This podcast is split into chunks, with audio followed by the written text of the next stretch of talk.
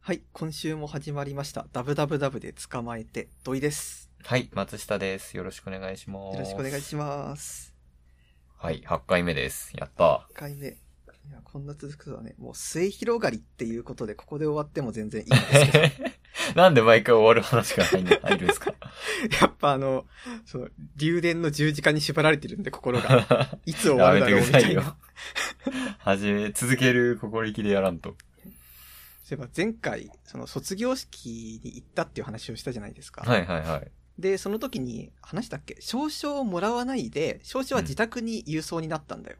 うーん、なんか聞いたような聞いてないようなです。そう。なんか、だから、で、私は今一人暮らしなんで、結局その、実家の東北の方に少々が行っちゃってるから、いおーつまで経ってもその、こう、卒業した実感がなかなかなく って、確かに。だってさ、そんな、卒業式と夢、入学式の夢とかってさ、まあ、うん夢シリーズでは見るランキング結構上位じゃないですか。えー、そうかな俺見たことないぞ。そううん。私は割と節目イベントを夢で見ますよ。えてか、あの、卒業できない夢をずっと見てて本当に卒業できないっていうのがー。それは、その影響が強いかもしれない。そう。だから、今回も少々ないけど、本当に大丈夫だよな、みたいな気持ちに未だになってて、うんうん。そう。手元にまだその、卒業したことを証明する書類がい一切ないんですよね。 まあ、そうかもしれないですね。確かに。その、こう、微弱なストレスみたいなのは、まあ、常にありますね。 実家にはもう届いてるんですか届いてます。あーじあゃのあ、両親から届いたよいや、嬉しいでしょうね。本当に。 はい。8年ぶりのという感じですかね。そうですいね。や、違うか。4年か。いや、いや、でもまあ結局、受け取れてないですからね。はいはい、 8年ですよ、やっぱり。確かに。まあ、でも、よかったですね。卒業。まあ、そっか。手渡しじゃないのか。そうそ俺う。手渡しでしたね。なんか、学、学科全員集めて、はい、みたいな。で、みんなで拍手、みたいな。感じやでしったねぱ。そういうのがいいですね。うんこっちは、あ、の、証書の受け取りがなかったけど、学科の会みたいなのあったんですよ。うん、はいはい はい。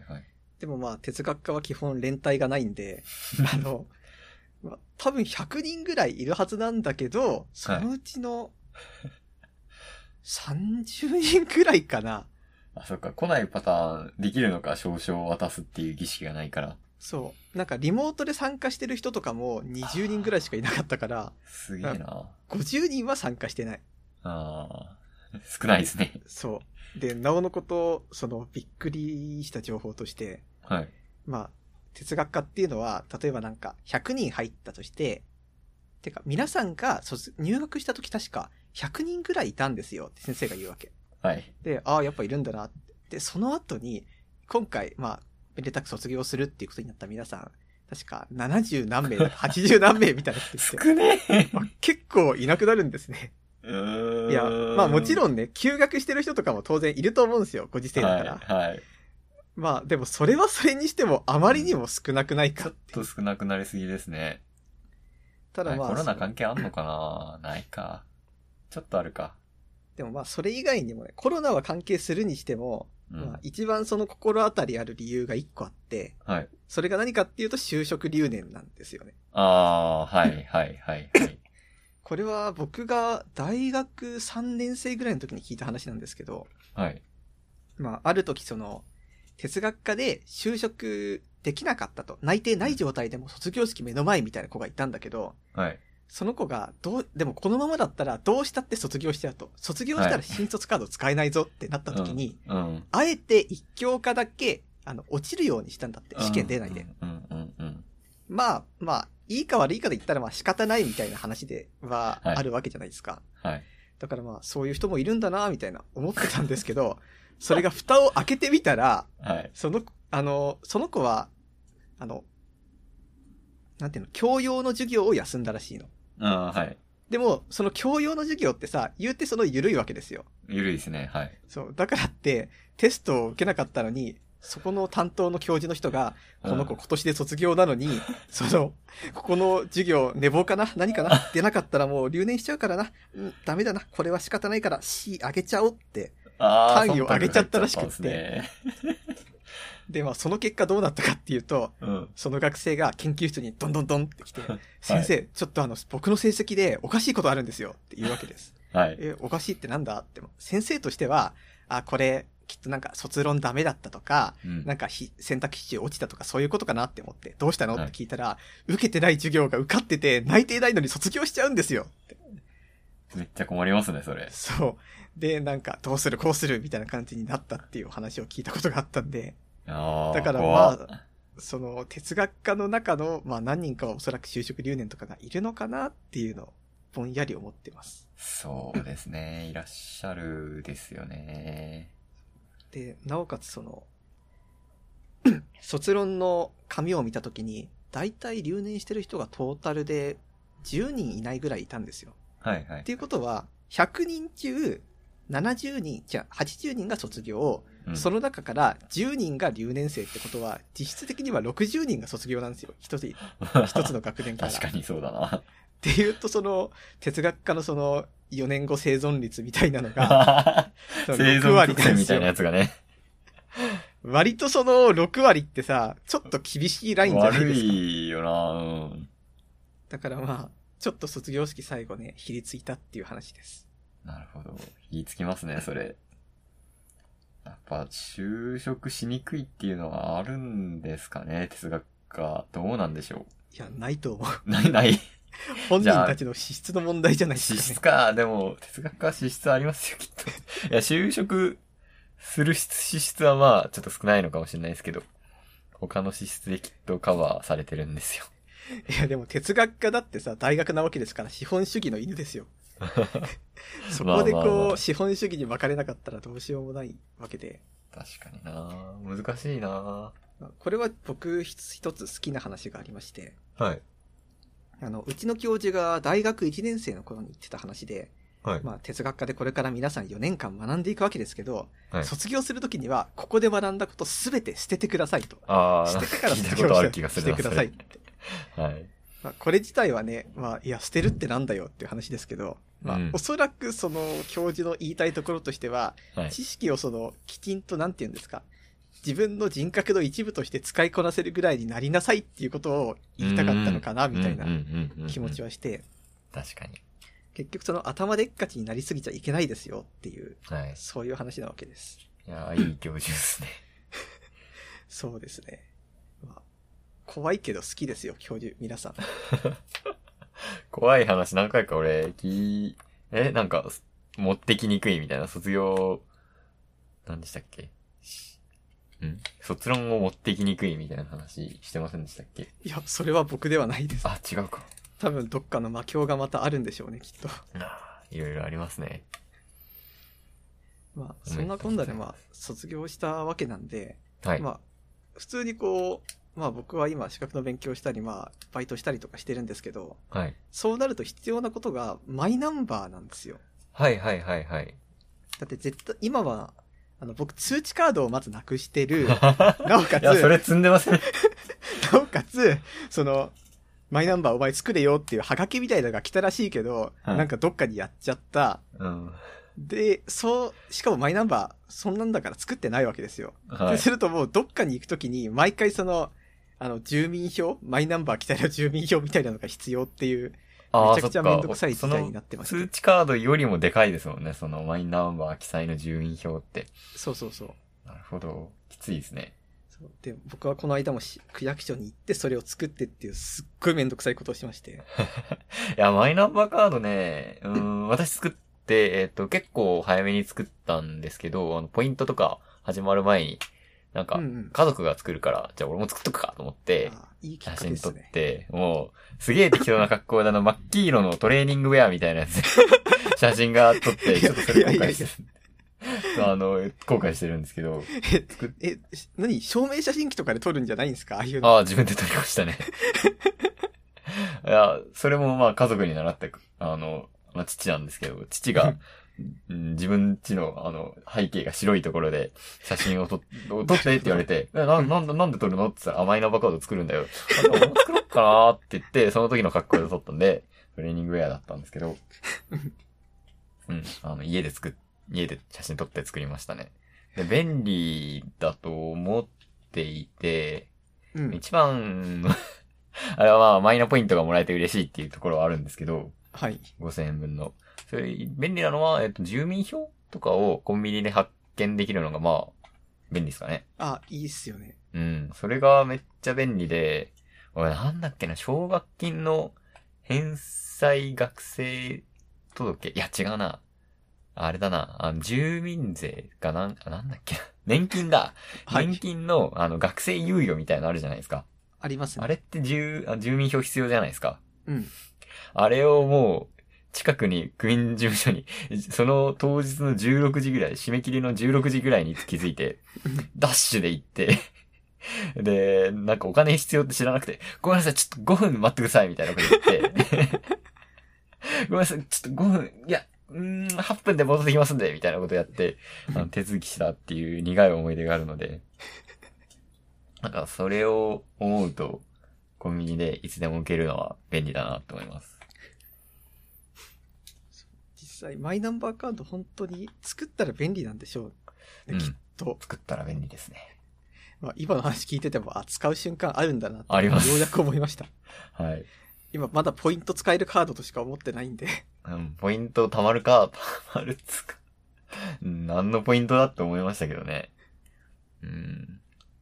まマイナンバーカードにやってほしいことが、あ、はい。あの、卒業証明とかを全部マイナンバーカードで発行できるようになってほしいんですよ あ。確かに確かに確かに。だってまあ、一応その、なったっていいわけじゃないですか。うん、そうですよね。個人と紐づくカードですから。だってその方が絶対的にその詐称とかのリスクが減るわけですし、うん、うん、しかもまあ僕だって就職活動やりやすくなるし、うん。はい。もういいことずくめだと思うんですよ。確かになできるよな頑張れば。頑張ればできること多分いっぱいあって、 もう全部それに集約しちゃうっていうのはどうです保険証はこの前なんかそういうニュースになってたじゃないですか。やるよって。保険証、運転免許証、ポイントカード、クレジットカードみたいな。 学生証、さらに図書館 の、えー、貸し出しカードみたいな。もう全部1枚になるっていうこともまあ、う物理的には可能じゃないですか。そうですね。あ、図書館のカードは本当にマイナンバーカード1個にしてほしい。できますよね。うん。きっとできるはずだよね。うん。そう、だからそういうのあってもいいですよね。確かに。頑張ってほしいな、マイナンバーカードには。あと定期にもなってほしい な、うん。そのうちデジタルマイナンバーカードとかできるんだろうな。デジタルマイナンバーカードあるかできますうーん。でもまあ、どうなんだ。指紋認証となんかうまいこと組み合わせて、顔写真もついて、みたいな。あれですよね、多分。なんか、一社が仕切ってるものじゃないと、マイナンバーカードに組み込むときめちゃくちゃ面倒なんじゃないですか。めちゃくちゃ面倒ですね。保険証だったらまあ国がやってるからできるけど、みたいな。あの、パスモとスイカもめちゃめちゃ苦労して、モバイルパスモを作ったって話もありますからね。そうなんですよ。あの、モバイルパスも、僕はあの、パスモ圏内に住んでるんで、この間スマホに入れたんですよ。ああ、はいはいはい。そう、入れたんですけど、今まではモバイルスイカ使ってたわけ。うん。で、モバイルスイカは、あのー定期券買おうとしたらさ、パスモ圏内しか移動しない人は定期買えないじゃん。そうなんでスイすよね。そうでカす。で。そう、だから、ああ、パスモで定期買おうって思って、パスモ入れたのに、はい。あの、僕のスマホがか、あの、対応してないんですよ。パスモに。え、そんなことあるんですかおった。スイカには対応してるけど、パスモには対応してないみたいそな。う。あー、あるかもですね。パスモ結そん構なことある厳しいですからね。そう、だからめちゃくちゃモヤモヤしましたね。確かにないや、私はわざわざそのために対応スマホにした感もあるの で、それ調べないとダメですね、確かに。便利で使ってますけど。やっぱ便利ですかうん。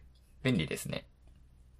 なんか普通に忘れないああので。絶対にまあ、通勤、まあ、最近通勤しないであれなんですけど、 あのー歩いてる、駅まで歩く途中にスマホいじるポイントってあるじゃないですか。うんうん、ちょ、ちょっとスマホ確認したいな、みたいな、依存症的なムーブをするじゃないですか。はい。 その時に気づくので、持ってないことがあんまないので、助かりますかね。ああ、なるほど。なんか僕、電子機器に、なんかはいいろんなこう、なんていうんですか、必要なものを集約するの、あんまりこう、否定派なところがちょっとあって、はいはいはい。だからパスモはカードの方を持ってたいみたいな気持ちが割とあって、うん、うん。なんかその理由が、これはその、学校で電子辞書と紙辞書どっちがいいみたいなのと同じ理由なんですけど、はい。そのあるだけで使えるかどうかなんですよね。うん。なんていうかその、電、あるプラス、なんていうか持っているプラス電気がなければ使えないものっていうのは、はいはい結局はいそはいのはい。制限があったりとか、うん。もしくはその何かしら問題が起きた時に、はなんい。か2つの手順を踏まないとできなくなるわけじゃないですか。はい。うん。そう思いなんまかす。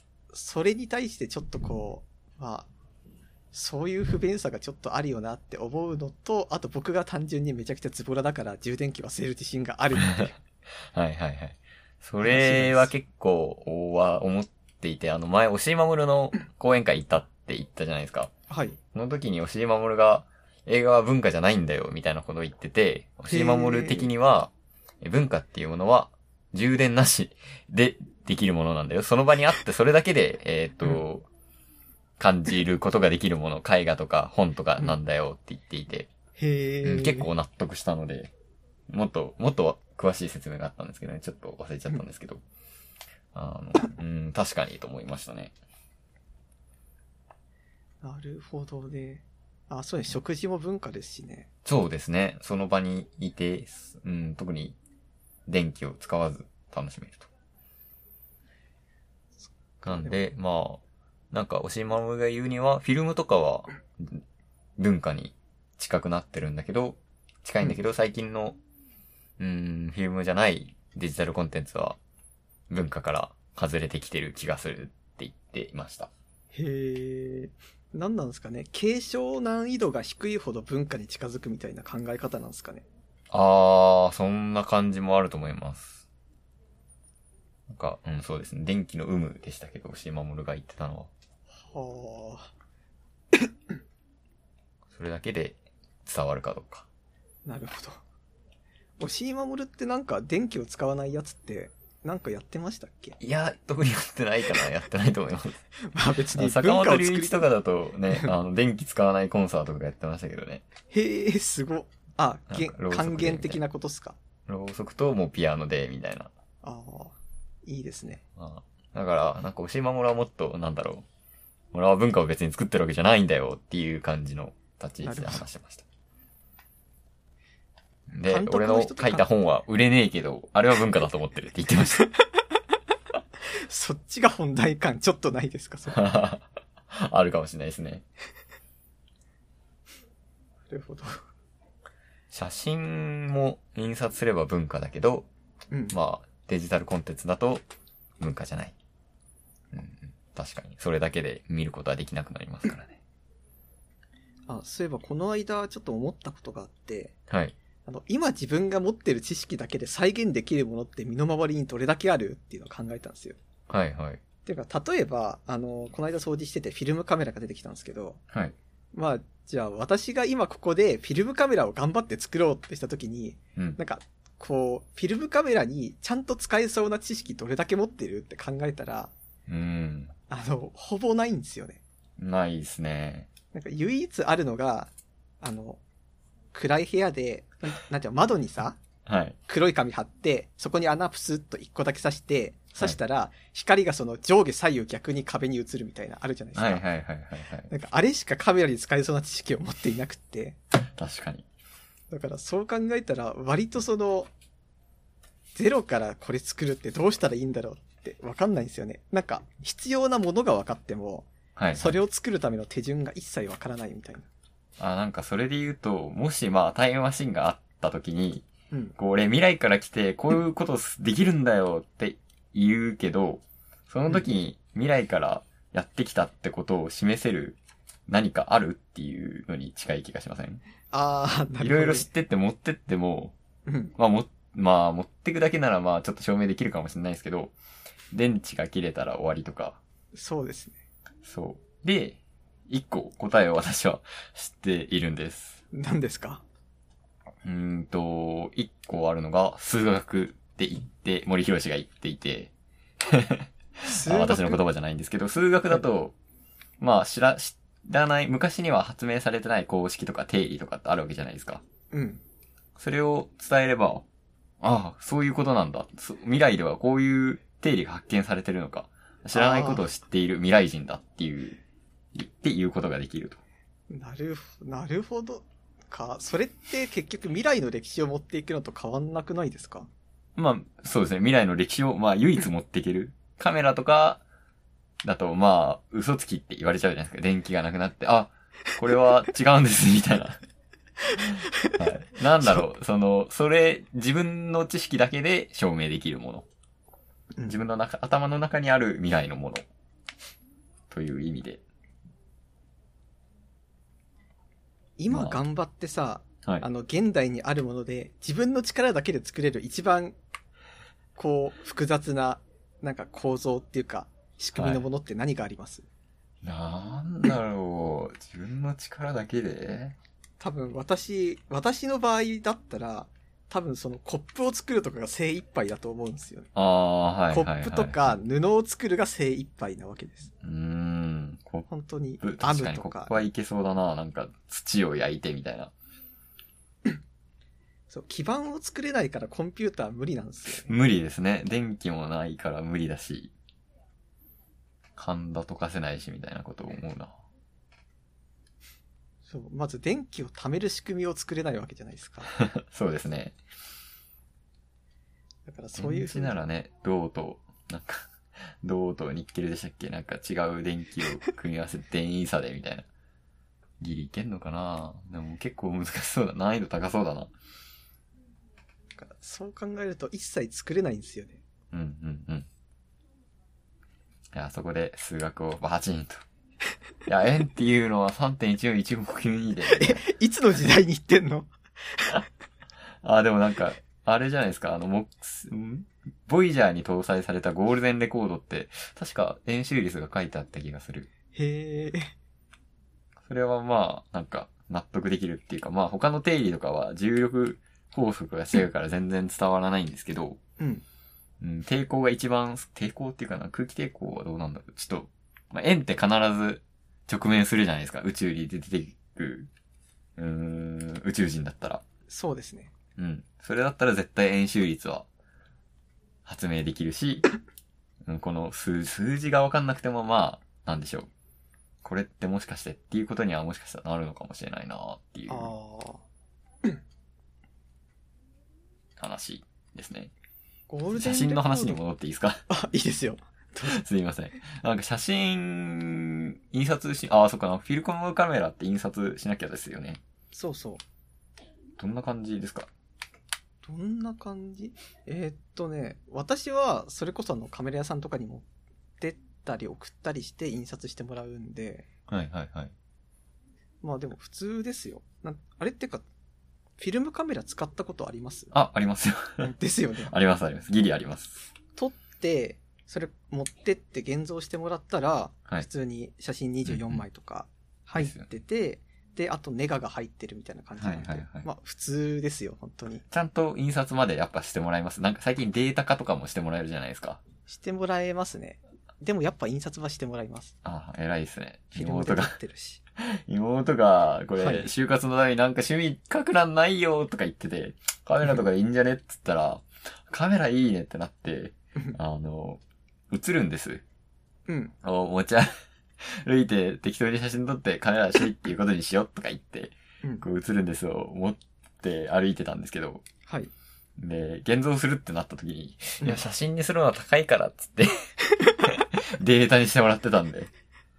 ちょっとそれは 厳しくないですかっていうエピソードがあります。でもね映るんです私が守備は結構いい気がしてて、あ、ごめんごめん。あ、ごめんなさい。えっ、と、ちょっと最近、最近のあれで、あの、Google フォトが、はい。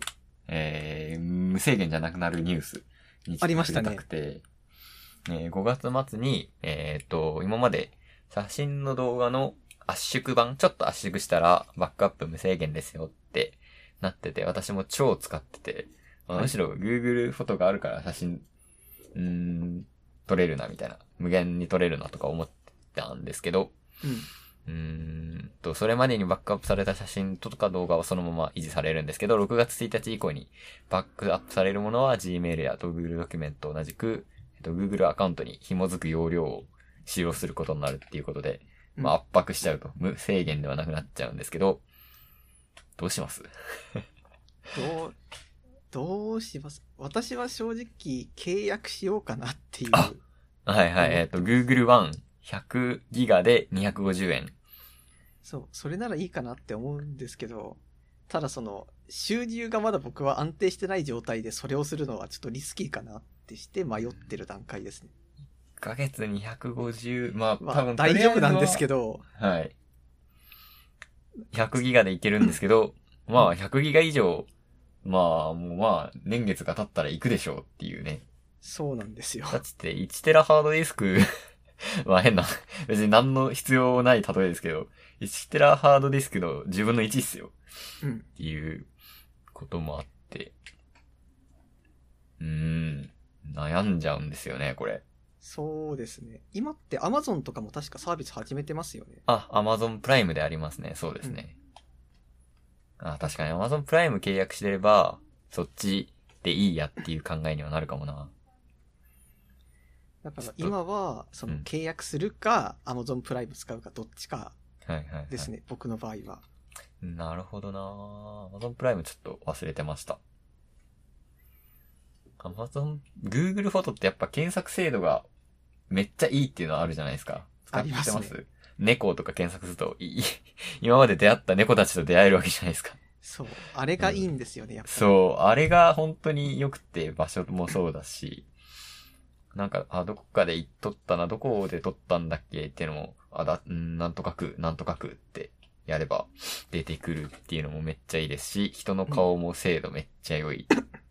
なんか、しょ人に 写真を見せるときに Google フォトで検索して、一番可愛いっぽい、かっこいいっぽい写真を見せてあげるみたいなのを使うじゃないですか。 それは使ったことがないですけど。とかね、して、なんか一個抜け道的には、えーっと、あの、ピクセル5までのピクセルスマートフォンからのバックアップについては、今回のポリシーを変更適用せず、引き続き無制限バックアップ可能だって書いてあるんでうん、あの、ピクセルを、スマホをピクセルにするっていう手は一個あると思います。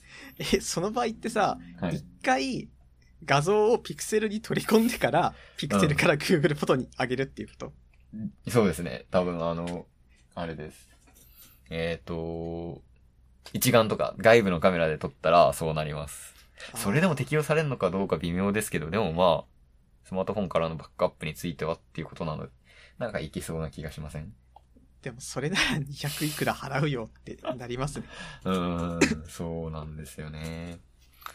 で、なんか写真との付き合い方は俺は変えようかなって思ってて、おう結構土井先輩写真撮るじゃないですか。あの、結構、取りますね。えっと、ミニ、ん何を使ってるんでしたっけカメラえっとあ今の、コンデジ使ってます。はいはいはい。コンデジで写真撮ってるのすごい偉いと思っていて、私。 ありがとうございます。すいません、なんか偉そうに言っちゃってすいませんが、すごいなぁといつも思ってるんですけど、枚数撮るじゃないですか。はい。うん。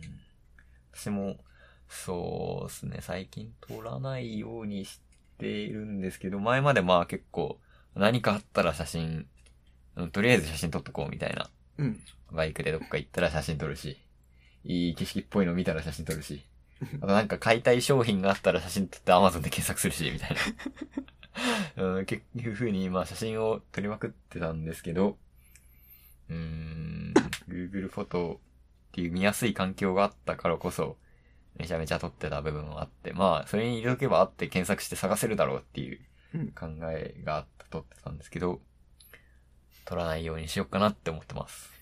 でも取らないようにもったいなくないですか、やっぱり。うーんなんかそうですね。でもまあ人に見せる写真しか撮らないなっていうのは結あ構あ。い、撮らなくてもいいなって思うっていう変換があって、うん。自分の中の。自分で見る写真ってあんま私撮らないくても大丈夫だなって最近思いました。なるほど。で、人に見せるものは絶対 LINE とかにあげたり、Twitter にアップしたり、ブログに書いたりするわけじゃないですか。そうで、ですそね。の時点でもう外部ストレージの狭間に消えていくわけじゃない ですか。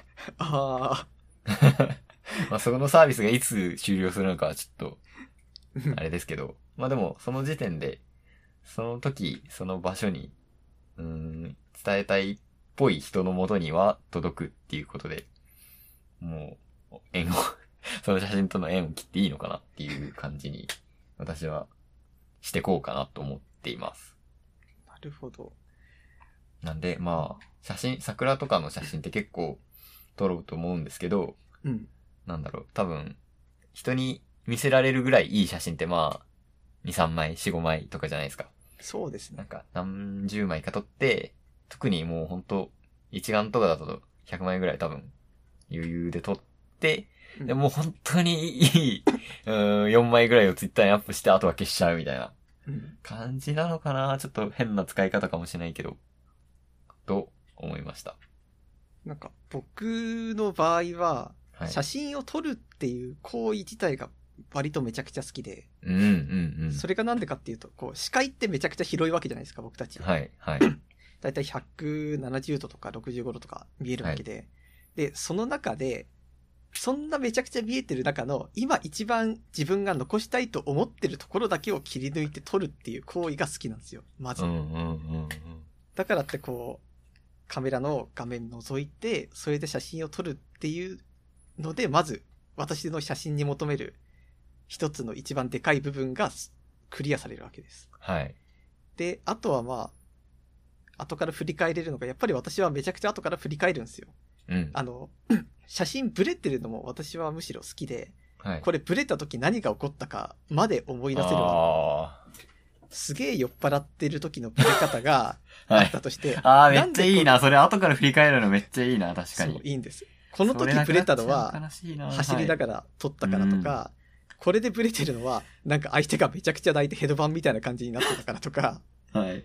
なんかそういうのを振り返れるんで、人に見せれない写真を撮る必要もやっぱりある気がするから、確かなんか写真は量撮ってなんぼだと思ってますね。に。うん。いやー、その一面あるなーどうしようかな。しかし、1ヶ月に、まあ、別に Google フォトに入れなくてもいいじゃんっていうね。ハードディスクに入れとけばいいじゃんって話だと思うけど、それだとやっぱ絶対に見ない、ね、ですしね。それかもう、一日に撮る枚数を決めるとか、あちょあー、はいはいはい。ちょっとさっきの映るんですの話に戻るんですけど、はい。なんかやりたいことがまあ僕一個ありまして、はい。例えば友達と集合して、まあ映るんですよ。みんなそれぞれ1台ずつ買いますと。うん。で、まあ期日1ヶ月でいいとかでいいんですけど、1ヶ月間どんな場所でもいいからみんなそれぞれ映るんですで写真撮って、はい。映るんですいっぱいにしたら集合しましょう と。で、集合して、現像してる間どっかでまあお酒飲んだりとかして、まはあいフリスビーしたりなんでもいいんですけど、して、あとあと、あのその現像した写真を見て、この時何があってこれを撮ったのかっていうのをみんなで1ヶ月をうんうんうこう報告し合うとかうん。やりたいんですよ。だからいいですね。そう、そういうのがあるんで、あの、パナソの妹さんが映るんですを使ってるのが僕はかなりいいと思います。はいはいいや、私もいいと思ってます。そうだな確かに。まあ、撮った写真だけじゃないっていうのはあるんだよな撮る、その時の感情とか、うん、気分とかも、うん、あるなそれを自分で振り返るっていうのも大事だよななんか僕は写真を撮れなくて、めちゃくちゃ後悔してるやつが、あの、一回だけあるんですよ。これ絶対撮ればよかったのにっていうのがあって、それがその、大学の先輩と一緒に、てか、大学の先輩の結婚式に前出席したことがあったんですけど、はい。その時にまあ、大学の先輩たちが、先輩が友達呼んだから、先輩たちわーっとたくさんいるわけですよ。はい。で、先輩を中心にして、なんかその、こう自撮りみたいな、インカメで自撮りみたいな感じで、みんながわーって集まってる瞬間があったわけ。はい。で、私はその自撮りをしてるところの真正面で、あの、ぼーっとして、それ眺めてたんですよ。で、はい。その後に、あ、これ写真に撮らなきゃいけないって思って、うんカメラ出して、どうしよう、撮ろっかな、でもいいかなって迷ってるうちにその自撮りが終わっちゃったんですよ。はい。でも、あの、先輩の結婚式を祝ってみんなで自撮りをしてる先輩たちの姿を、あれは絶対撮るべきだったっていうのを 僕は今でも後悔してて、ああの結婚式2年ぐらい前なんですよ。2、3年前で。でもそっから先輩のこと考えるたびに、ああ、あれ撮ればよかった なって、ずっと後悔してまなるすほ。どなだから難しいな写真。なんか、取らない春秋をするのがもったいない派になってます、最うん、う近は。ん、確かにな。それを考えるなら、いろいろ取っておいた方がいい。確かに。私の場合だと、あ、これ人に見せるかなと思って、ね。 そこで春秋して、あ、いいわ、みたいな。自分の中だけでいいわ。でそれもまあ、そんなに記憶力が良くないから忘れるっていうことにもなりかねませんね。なんかでも、写真撮る容量問題はやっぱ根深いところがありますよ、本当うに。ん、そうですね。 だって物理ストレージっていうかなんか HDD とか SSD とかに入れるにしても、うん。結局その、例えばなんか家火事になったら全部消えるわけじゃないですか。そうそうそうそうそうそうそそうその悩みがありますよ、やっぱり。う。ね。ストレージは高いし、家に持っておくと、まあリスクがあると。なんか、それこそあの、さっきあのブログに上げるとか、ツイッターに上げるとかあったわけですけど、なんかそれが私はちょっとどうだろうって思うところが、うん割とみんな嫌なことがあった時にアカウントを消す人とかいるわけですよ。そうですね。まあブログだってまあ非公開にしたまま本人忘れるとかあって、はい。そうなってくるとこう絶対にこう残る場所ではないなっていう気がして確ます。かに。ツイッター消しがちですからね、みんそう、あのーこれは本当に 大学卒業、なんかみんなが大学卒業してから思ったんですけど、本当にその共通の場所にいないとみんなどんどんとその大学のツイッターにつぶやかなくなるじゃないですか。な。 はい、はい。なんかああいうの見てるとやっぱりその何かしらを共有していいたからって、あの場所にみんないたのかなっていう気になりますね。ほんとそう。そういうことよ。共同プロジェクトがね、あったからなんですよ。人といたのは。 が、まあ、なんだろうな。 全然違う話になりますけど、はい。コミュニティとか、そういう関係を維持しないなら、やっぱり、共同プロジェクトやん やる必要があるんですよね。プロジェクトって何か、 今やりたいことありますかまあ、ラジオがまあ今やりたいこ、と言ってしままあえそうばプですロね。ジェラクトジですオ、けど。これ共同プロジェクトじゃないですか。まあでも、例えば10人とかでやるとか、そういうことですよね。難しいなぁそこまで欲がないからな、俺、人と。 いしうーん。あとなんか思いつんなその、はい、ある程度の年齢になると、これはい本当にあの、失敗するし無駄かもしれないけど、やろうよって、ちょっと言いづらくないですかああ、そうですね。やりづらいし、言いづらいっす。で、多分その一番楽なやつが飲み会なんですよね、きっと。あー、なるほど。それはありますうね。ん。しかもで、今ない みたいなんか、そうだな、もう、失敗したくないもんだ。だってな。失敗したくないっすね。なんだろう、だってこっからさ、みんなでサーフィンサークル作るぞとか さ、言ったとしても、まあ、やらなくなるのが目に見えてるわけじゃないですうかん、。うん、うん。本当にやりたいこと俺多分一人でやりた い。なんで、本当にやりたいことではないことで、しかもみんなが興味持ってくれるような こと、みたいな。あーあー、漫画アースとか。ああ、うんいいところかもしれない。そう。リアルで合わないんで、今いいちょうどいいっていうのもありますし、今だと。それは実際、てか本当にそれはやりたいやつなんで、ああ、やりますか。やりたいですね。リスナー参加型で。さ、3人かなみたい な。あそう最です低何人だっけな3人は本当に1人殺されたらゲームが終わる から、できないんでダメすよだね。 ?5 人とかだった気がするな。 5人、5人か。じゃあリスナー5人目指しましょうか、まず。 そうですね。なん写か真についてでした。そう、まあそんな感じだったんですけど、僕は最近もう写真を撮ったりもせずずっと家に引きこもってたわけで、はい。じゃあ引きこもってる間何をしてましたかっていうと、うんこ。れはあの、トランスフォーマーシリーズを見るしかやってないんですよ。ここは2い週間。トランスフォーマーシリーズずー俺っと見たことねトえな。ランうん。え、見たことないいうん、ない。あの、多分ない。なんかあの、ずーっとこう、気象転結のこう、木が続くみたいな。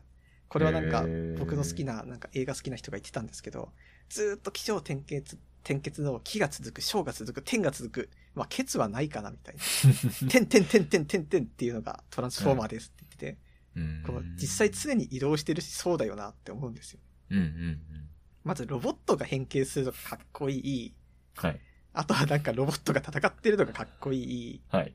みたいな感じなんで、なんか、こう、トランスフォーマーシリーズって今、出てるのが確かね、えっ、と、1、2、3、4、5、5作品出て、うん。なんかリブート作みたいなのが一つ出てるっていう状態なんですけど、私はトランスフォーマーシリーズ5作品をずっと見てたんですよ、この2週間。はい。で、そうなってくると本当になんか、最初はかっこいいで見てた、見たの、はい。はい見てたんですよ、今言ったように。でも途中から、もう、あ、ここでかっこいいの来ますよねとか、あ、テンション上がるなとか、まあ、うんその心の揺れが低くなっていくと、どんどん登場人物に対するイラつきみたいなのがやっぱり出てきてしま って。これはいけない。なんか、脚本上仕方がない戸惑いってあるわけですよ。やっぱり。はいうん。必要な戸惑いですよね。そう。でもその、私がいい年齢になったからなのかもしれないんだけど、例えば、敵の宇宙船から高層ビルまで、あの、ロープを伝って脱出しなきゃいけないみたいな時に、無理無理無理、いけないよみたいなことを言って、私宇宙船に戻るって、ロープの途中で宇宙船に戻ろうとする人とかいるんですよ、やっぱり。はい。しかもそれがトランスフォーマーシリーズのヒロインが戻るっていうわけ。うん。で、それを父親と彼氏が、いや、お前一緒に行こうぜ、頑張ろうぜって言うんだけど、はい。その押し問答だけでもう何分続くのみたいな感じだったりとかして。 ああ、ありますね。そう。でもそうなってくると本当に私は、あ、もしかしてトランスフォーマー、ロボットの変形が見たかったのかなみたいなうん。気持ちになってきて。でもそれでずっとこう見てると、確かにこの映画、なんか、監督もこれはロボットが変形するのが好きだから撮ってるのかもしれないみたいな気持ちにどんどんなるんですよ。うん。しかもまあ最終的にこう、ロボット作品なんで、主人、だから、え、無理無理降りらんないよとか言ってる時にも、ロープ切れてトランスフォーマーが助けるとか、はい。あとはなんか敵の母艦を倒す時にも人間が頑張るんじゃなくてやっぱりトランスフォーマーが人間を救うみたいなうん。うん。こうお話なんでやっぱり人間は常にこうちょっとこう人間相手に理解のない態度を見せるああ、そうじゃないとロボットが生えないですからね。そうだからってもな。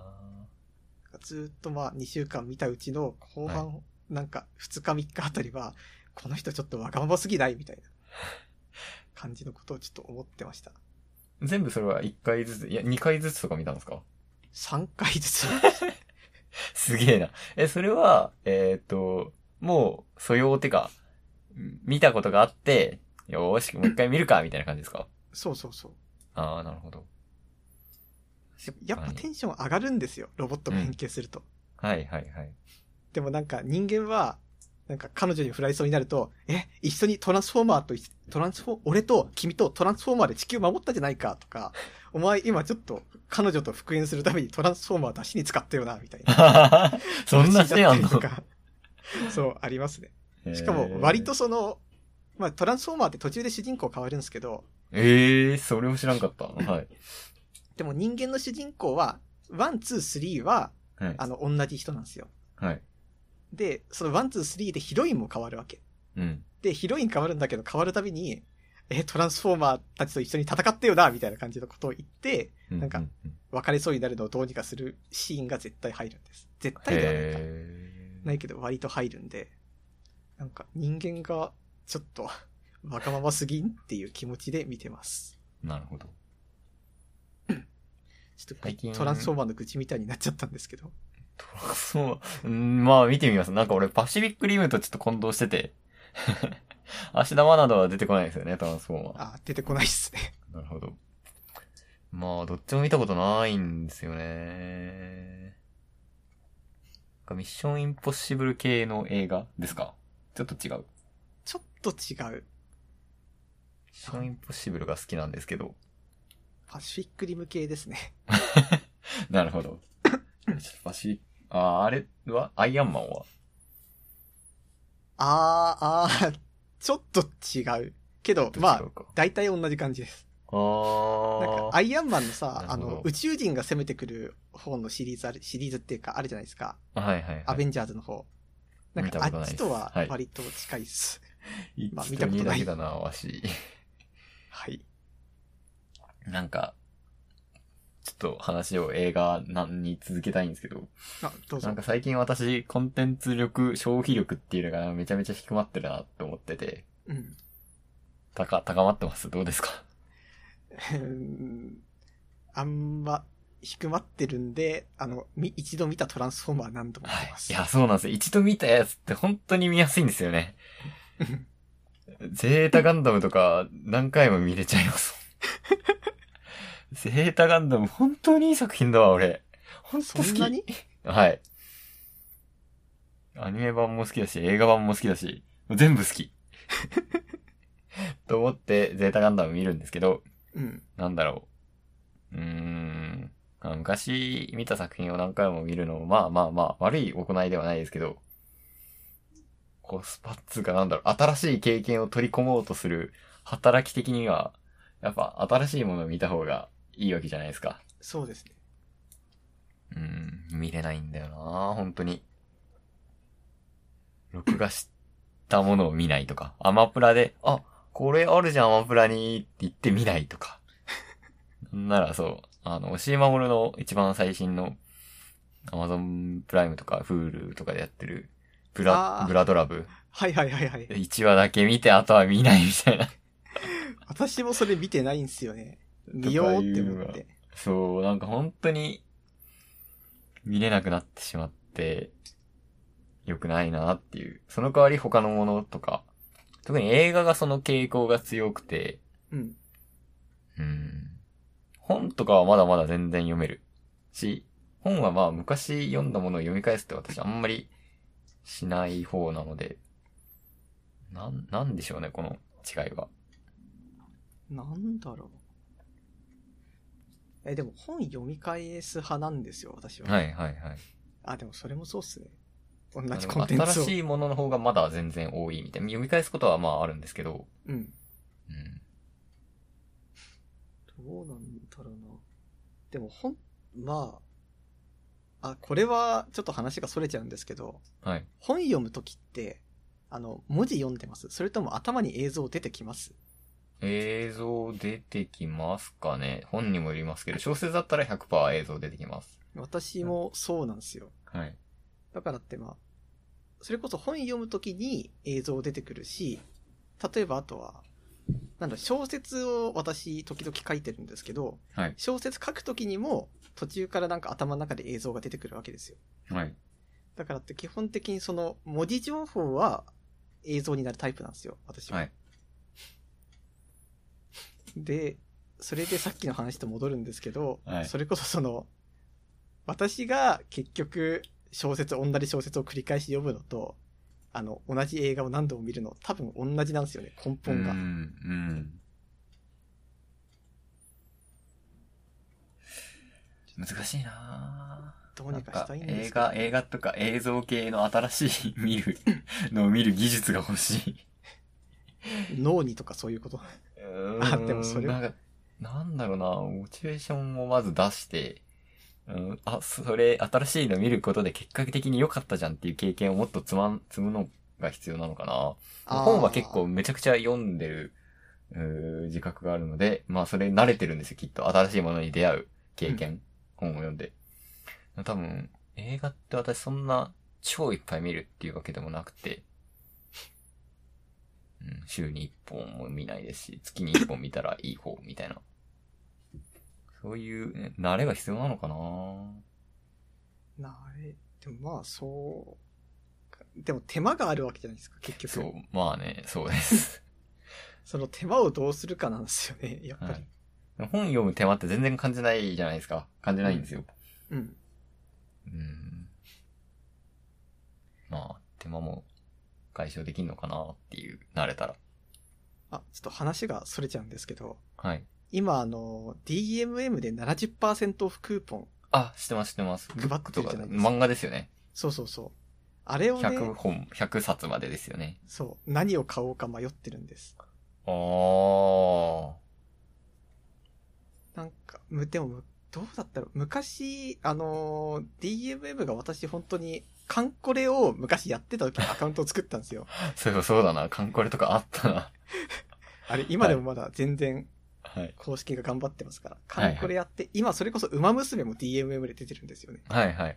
昔、ちょっと話、それちゃいますけど、昔はなんかカンコレをスマホでやるためにリモートデスクトップとかやってて、すごい懐かしい時代だったなっていうあ。りましたね。さすが、やっぱスマホ、PC 対応になりましたね、馬娘も。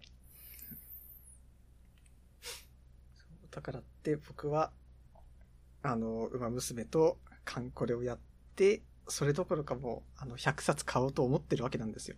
はい。コンテンツ消費、消費してますね。そう。頑張ってこう、それこそね、映画も見れない、本も読めない、だけど、馬娘はやるでやってるわけで、こっから、うん。その馬娘を取っかかりにして、100冊ちゃんと買って読むぞと、うん。今そういう気持ちになってるんだけど、じゃあはい100冊買うべきものって何かっていう話になってくるんですよ。はいはいはい。それこそなんか、10冊ぐらいで終わる漫画10シリーズでもいいわけだけど、うん。どうせだったらそれこそあの、コナン100冊買うとかでもいいわけじゃないですか。 まあ、そうですね。だから、そうなった時に自分が本当に100冊欲しい本を今選べって言われたらちょっと厳しくないですいかや、マジで激ムズで、その映画と本当同じなんですけど、漫画も私別に読む習慣なくて、うん本当昔読んだハンターハンターを読み返すだけなんですよ、今の漫画ラ イフ。なので、ね、漫画も新しい。だって読んだら多分面白いわけじゃないですか。っていうか、私が多分高校生とか中学生の時に読んでたら、今も読み返してるわけじゃないですか、きっと。うん。だからね、やっぱり新しめの、あの、呪術、 呪術回戦とか、鬼滅とかを、うーん、鬼滅俺なんなら買ってますからね、買って読んでないっていうええ映画と同じ状況なんですけど、 それはちょっと厳しい。そう、コンテンツ消費力が低くな、低くなってるんで。だ私からはそ私だのっ、たらそう、鬼滅とか呪術とかを買うかなんか、これがさ、ちょっと今考えてることがあって、な。はい。私メインで電子書籍読む端末が Kindle なんですよ。はいはい。だから Kindle で買うわけ。うん。でもそうなった時に DMM で買っちゃうとい、やー、ほんとそその、ちょっと互換性がないわけじゃないですう。うか。ん。そうですね。だから Kindle のうまいところっていうか、そうですよね。それをこう解消しないと、なんていうか、あんまりこう日常的に読みそうな漫画を買えない問題が発生してて、はいはいはい。だから今落としどころとしてこう図録とか面白いのないかなっていうのを探してます。図録でも DMM 図録ないんですよね。図図録とはえ、だからそれこそあの、なんて言えばいいんだ野草とか、そういうやあつです。動物図鑑とかそっち系です。あ。なるほど。えーあ、あとあれです。あの、生き物の飼い方みたいな本、私は最近割とネットとかでも見てて、はいはいはい。最近こう亀飼うのいいかもしれないって いう亀ブームが来てる。亀ですかそう。亀。私もメダカブームあったからな。オタクアクアリウムやりがちっすよ。 いや、本当にそうです。めちゃめちゃ中学生の時メダカ買って喜んでた。だから今は、なんかそういう動物系の本で攻めようかなと思ってます。なるほど。これならまあ、そんなね、Kindle とこう競合して変な感じにもならないし、うん。読むときはそれ単体で済むみたいな。確かにな100冊買えない問題だけです。 私も、あの、そう。やっぱコスパを考えちゃうんで、金、安いところで買うっていうのはしてますね。であの、iPad がいいので、うん。うん。まあ iPad にいっぱいアプリが入ることになるけど、まあそれで読むかなっていう感じです。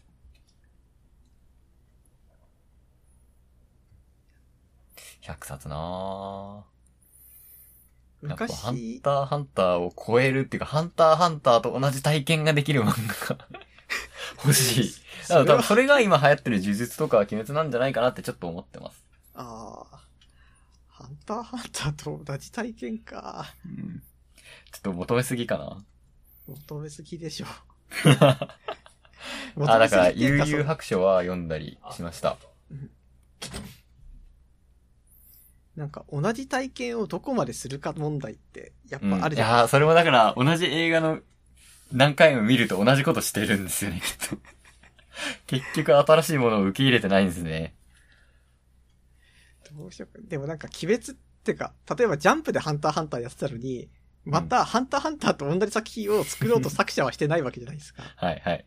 そうなってくるとちょっと、ハンターハンターと同じだからっていうのは、確かに。でもまダあメだ感じちゃうんですけどね。うんじゃあ、そうだな。難しいな。なハンター大好きなんだけどな。それこそ100冊、当たり障りないもの買いたくないわけじゃないですか、やっぱり。うん、そうですね。例え、ば、500円の本100冊買ったとして5万円で、うん。まあでも75%オフとかしても1万円普通に超えるわけで、はい。そう考えると、 その、どうせならがっつり面白いのを買いたいわけです。そうですね。ハあンんタたーハンターかなハンターハンターだわ。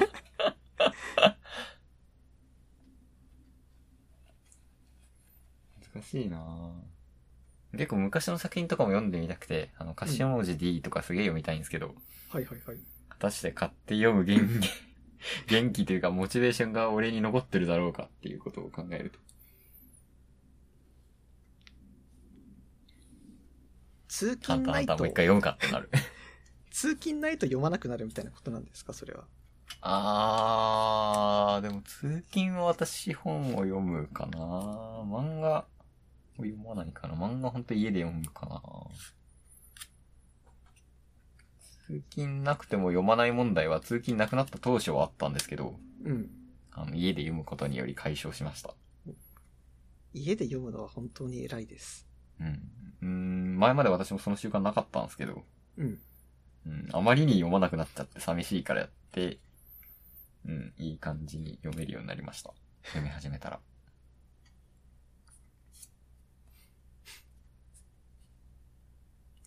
難しいな頑張って、読もう頑張ってやってみるしかないと思いますね。そうですね。はい。呪術中読もう か。いや終わってるからまず鬼滅から読もうかな。買ったし、なんかっていう感じです。シリーズ一気に買うと読めない問題が僕ありまして、はい。なんか、ちょっとずつ、3巻ずつとか買うと、なんうかん、すぐその日のうちに読んで、次の日買いに行くとかなるんですけど、あ私あの、蜂蜜とクローバー全巻買ったのに一切読めてないんですよ。 あ。同じことやってるじゃないですか。俺もだって八クレみてえな果たしてよ、今の俺に、呼ぶ元気があるかどうかわからんが。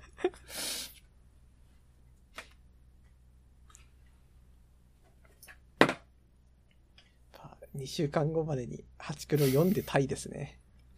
うーん、俺は無理だな。鬼滅はもう読めねえわ。 あ読みたいと思ったから買ったんですけどね。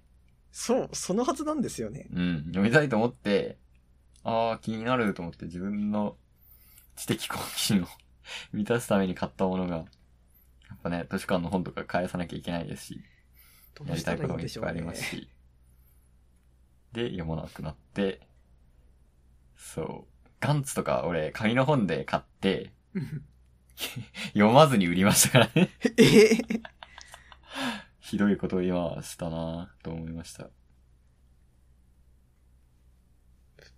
難しい。難しいな頑張っていくしかないですぁ。。買っていくしかない。そう。私たちだってね、えうんー、ダブツカダウンロードしたけど聞いてねえわと かあるかもしれません。あ、全然ある、全然あると思う。サブスクライブしたけど、うーん、うーん、みたいな。ちょっと上、違うの聞くか、みたいな、全然あると思いますよ。これは、そう、こっちにできる努力は、その、聞かせられるような話をすることしかないわけ ですから。確かにな。やっていきましょはい、やっていきますか。う。じゃあ、そろそろエンディングいきます。はい、エンディングでーす。ダブダブダブで捕まえて。。ほい、はい。エンディングです。エンディングですい。や今週はもう、あの、僕がトランスフォーマーの話ばっってか、トランスフォーマーしかやってなかったせいでね、あんまり話すことがなかったんです けど。いやいやいや。あーなんか、消費したいです、コンテンツを。そうですこんなに、だってコンテンツ消費ってめちゃめちゃコスパ良くないですか コスパって考え方の、まあやっぱり悪だと思い ますよ、僕は。だって2億円とかで作った映画を、ね、た、ただとか、ただに近い値段でかん見ることを考えると。あ、それで思い出したんですけど、トランスフォーマーシリーズは、えー5作目で制作、えーの売り上げが制作費よりも下回ったので、まあ実質、あの、6作目が頓挫しました。 へー、そういうこともあるんだ。ありますね。あの、マイケル・ベイはめちゃくちゃ火薬を使うん で、火薬を使う使ってし、るロんだろうなボット全部 CG だからって、 うん。そう考えたらまあ、まあ、そうなることもあるんだろうなっていう。確かに。ああれですね、私、あの、映画をアマプラにあっても見ないっていう対策で、映画館で見るっていうことを、あ結構コスパ悪いんですけど、 まあ、あまあ当たり前なんですけど、映画館で見るっていうことをして、あの、ノマド、ノマドは、なんだっけ、ノマドランドノマドをラ見ンドたりしましたね。どうでしたあ、面白かったですよ。なんか、結構、うーん、考えさせるられるというか。ね。自給自足とか私結構好きですけど、へそれを。を、うーん、すごい、年老いて社会的にもよくは弱くなった立場で、うんそれをやるっていうことになると、やっぱ話は変わってきて、みたいな。そういう感じです。それは、まあそうなんですよね。うん。え、ノマドランドの人たちって、あれ、私は勝手にノマドっていう言葉からパソコンカタカタやってる集団だと思ったんですけ ど、パソコン方々やってないです。え、違うのはい。アマゾンで、アマゾンの倉庫で12月末とかに働いて、それで、なんとか1年過ごすみたいな。バンの中で。へえ。排泄物ももちろんバンの中でしますし、シャワーとか浴びられないですし、社会的にもすごい弱い立場ですし、ここに駐車するなみたいな怒られますし、でも行き場もないですし、みたいな。でもそれを結構肯定的にやっぱ書いてるんですよ。ノマドランドの映画の中では。うん。うん。なるほど。ちょっと私は、その、生活が安定したら見ようと思います。 あ、でもあん、うん日本だと難しいだろうな。アメリカだとね、クソデカ土地があるので、まあ、そういうのがある、いてもいい場所っていうのはそれなりにあると思いますけど。日本は狭いなつう感じですかね。はい。はい。じゃあ、まあ、落ち込まないうちにメールアドレスをはい。読んでいこうと思います。えーっと、www で捕まえてては、えー皆さんからのメールを募集しています。はい。えーメールアドレスは www、うん違う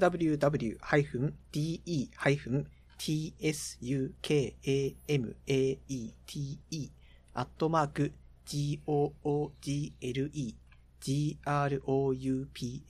google-groups.com です。はい。